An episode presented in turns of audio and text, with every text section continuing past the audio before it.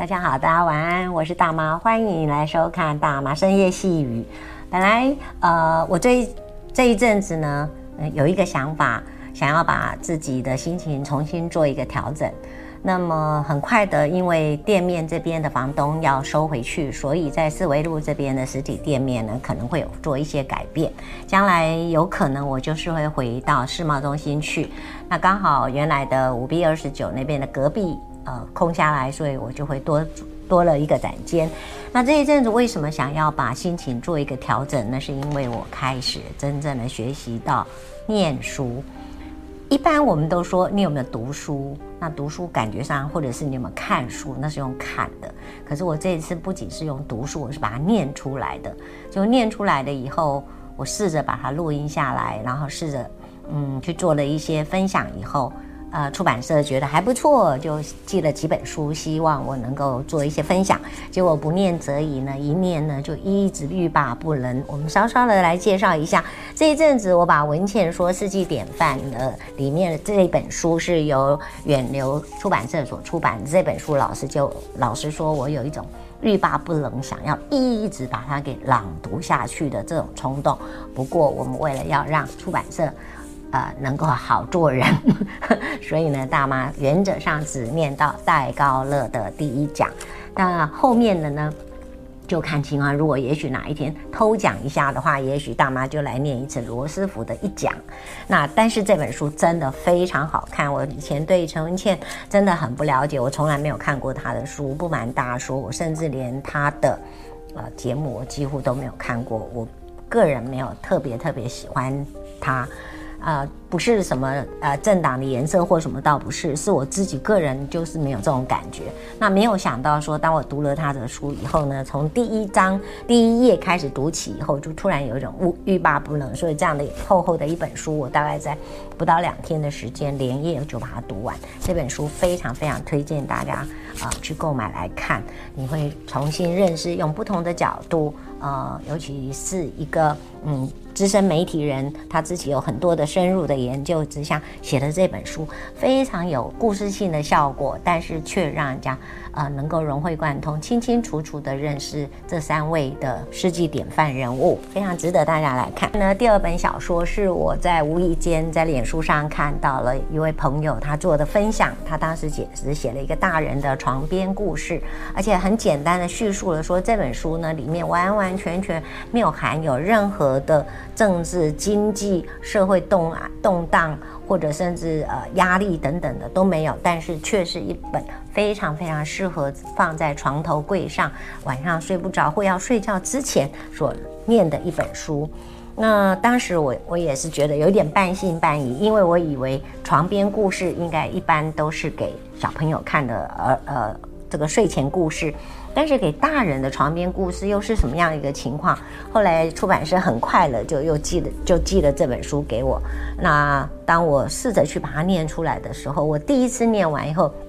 突然有一点点这个呃飘飘欲仙，然后突然觉得非常的舒服的感觉。那那个时候做录影的时候是在办公室，突然就很想回家，躺在床上，把被被盖好，然后就把。把窗帘拉起来，今天晚上就可以好好的睡一个好觉的感觉。那这本书是有翻译书的，凯撒琳尼可莱，他的原本原版的名字是叫 Nothing Much Happens。听说他在他自己也录音成了这个 podcast，那有千万次的下载，是一本非常能够帮助你安定情绪的一本非常非常棒的一本书。最后呢，林瑞玲呢，其实我是主要是认识这位作者，作者是多年的好朋友，呃，他呃偶尔会请我喝咖啡。那我认识他的时候，不知道原来他这么会写现代诗，那有常常就开始看到他在脸书上做分享。后来我就知道他出了一本书，我就自告奋勇打电话给他说，怎么可不可以寄一本你的书啊？我想要学着念现代诗看看。结果。不念则已啊，一念就欲罢不能，然后就很想念下去。但是呢，重点就是在，呃，我们总是要为出版社所设想一下。我们念了这嗯二三十次了以后呢，哎，我们来谈一谈朗读。念书也许是一种说法，可是我觉得最棒的一种说法叫做朗读。朗读跟朗诵好像有一点点不一样啊。朗读好像感觉上，呃，是把它给读出来、念出来。那我自己用我自己的方式去诠释它，也许，呃，我有时候在我的支持诗发音没有那么正确的时候，甚至有一些饶舌的时候呢，我也转得不够很漂亮。但是我总觉得，嗯，尽量的让你自己用最舒服的声音，然后别人听起来也很舒服的声音，把一段文字用，嗯，你的感受去把它读出来。但是呢，这是一种学习。当你在读现代诗，然后读这个窗呃窗呃那个呃床边故事的时候，或者甚至读呃故事的时候，或者叙述人物故事，其实每一次的音调或者是。感受其实都不太一样，那但是音调所释放出去的，让收听的人呢，他一定有也有不同的感受。但是无论如何，朗读就是一种你很清晰的把呃一段文字念出来，重点实在是呃听的人他有没有能够学习，慢慢的因为有文字的声音，当他听到文字的时候，也许在他的脑子里面就会产生了有画面。可是，当你想要让这个画面很完整的呈现的时候，确确实实是必须把心给静下来，好好的听听文字的叙述，按照文字的每一个字去让你自己产生发发生你自己的想象空间，因为有的人。可能他想的是这样，有的人想的又是这样。也许我念的丘吉尔，可能的那个情境，可能有的人马上会想象出来说，嗯，他可能就是一个穿了一穿了一件黑色的西装啦，啊，然后也许他的表情是怎么样。每一个人想象空间可能都会不一样。那这个部分呢，更关系到现代时，更是会有不同的情境，每一个人感受都会不太一样。那这这就是我对这三本书的一些感受。好，今天呢，我们要花一点点的时间呢，因为因此呢，在网络上面也有其他的作者非常非常看得起我，非常非常的谢谢你们，也非常谢谢你们寄了书给我。其中有一本叫做《当时小明月》，这是由林嘉画，它是这个有路出版社所出版的这一本《当时小明月》。当时我本来看到呃这个名称“当时小明月”的时候，其实我是觉得有一点点的感觉上有一点像呃小调的那种感觉的文章，所以我也蛮有兴趣。那么紧接着我我也自己在他寄书让我收到之前呢，我有上了一些嗯，比如说像博客来啦，哈，我有去看他的书评，还有一些简介。那读起来的时候，当时我觉得读起来是舒服的，可是。这本书我让我有，我已经读了呃读了一半啊、哦。那老实说，我必须承认是说这本书在我读了呃前面的几篇以后，我有一点点的心情突然非常非常的沉重。那个沉重不是这本书不好看，而是这本书太细腻了，它的文字非常的细腻，细腻到跟我产生了某一个程度的共鸣。他叙述到他，呃，小的时候因为家庭的关系，被父母亲先送到外婆家去住了几年的那种幼小被抽离拉，跟家原生家庭跟爸爸妈妈拉抽离呃分开，那个就是隔离的那种那么幼小的心情，他用现在的呃角度。应该这样说，他用现在他能写出来的文字去叙述当时那么小的时候的心情，对我来讲，那是有一点点，真的是跟我产生的共鸣，是完全勾出了我小时候被虐待的心情是一模一样的。他的文字细腻到可以挑起了我的痛，应该可以这样说。所以这本这本书我，我有有一种。呃，一直想读下去，可是每读一篇就让我痛一次的那种，那种，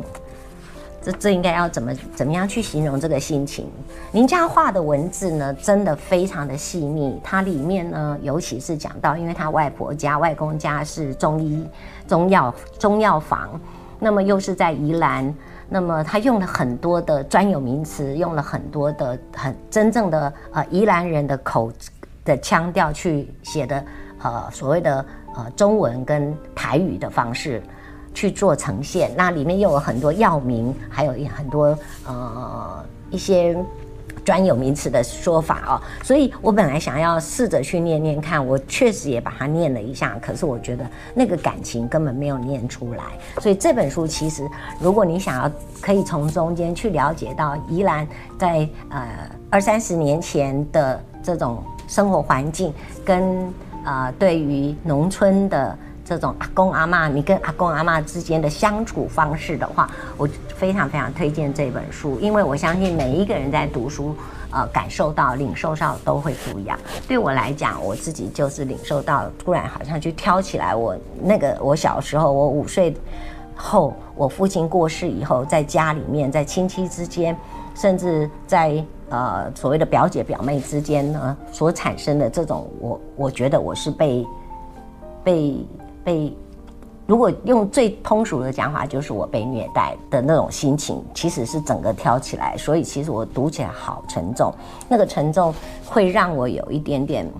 嗯，我老实讲，我有一点点朗读不下去，但是我却每天都想要赶快，每天都至少看一篇，因为它的文字很深入、很细腻，然后很缜密，呃，也非常欢迎大家呢能够。呃，找到这本书，当时小明月来一起来分享。好，那这一阵子呢，可能我会开始慢慢的去跟呃出版社做一些呃询问，然后得到他们的授权跟认同，也许我就会开始慢慢学着找一些书来念给大家听，因为我很希望大家能够养成呃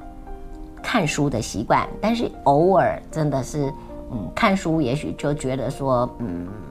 在很多很多方面的想法，也许还没有配合，但是呃，无论如何，现在每一个人手上都有一只手机，也许在你晚上睡觉，或者是想要让自己静下来的时候呢。呃，听一听大妈深夜细语，念一篇啊、呃、现代诗，念一篇文章，或者是念一个故事给你听，呃，希望都能够让你的身心灵呢得到非常非常大的平安，甚至是喜乐。最重要的是能够帮助你有一个好好梦。好，今天我们的节目呢就到这里，敬请期待我们下一次的大妈深夜细语。大家晚安。